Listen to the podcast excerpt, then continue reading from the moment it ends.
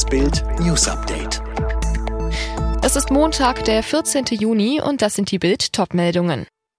Nach Eriksen-Drama. Dänemark-Spieler kritisieren die UEFA.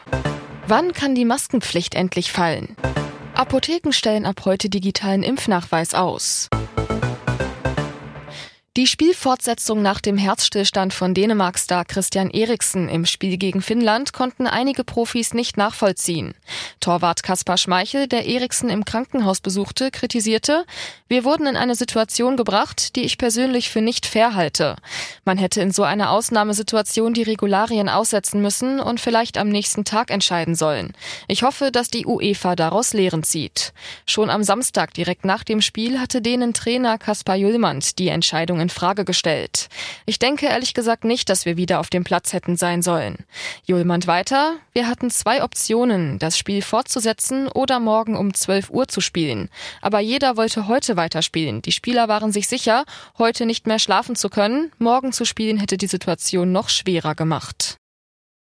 Temperaturen jenseits der 20 Grad, Schweißperlen auf der Oberlippe und verlaufene Schminke. Die generelle Maskenpflicht, die in der kühlen Jahreszeit von vielen noch stoisch ertragen wurde, wird immer mehr zur Zumutung. Und in manchen Situationen sogar zum Unsinn. Finden jedenfalls auch vier der führenden Experten aus den Bereichen Immunologie, Virologie, Infektiologie und Epidemiologie, mit denen Bild gesprochen hat. Aktuell machen Masken eigentlich nur noch im Innenbereich Sinn, sagt etwa Infektiologe Peter Walger von der Deutschen Gesellschaft für Krankenhaushygiene.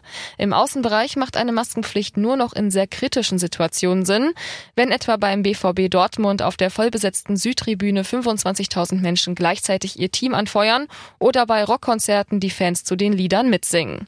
Weitere Meinungen zur Lockerung der Maskenpflicht lesen Sie auf Bild.de.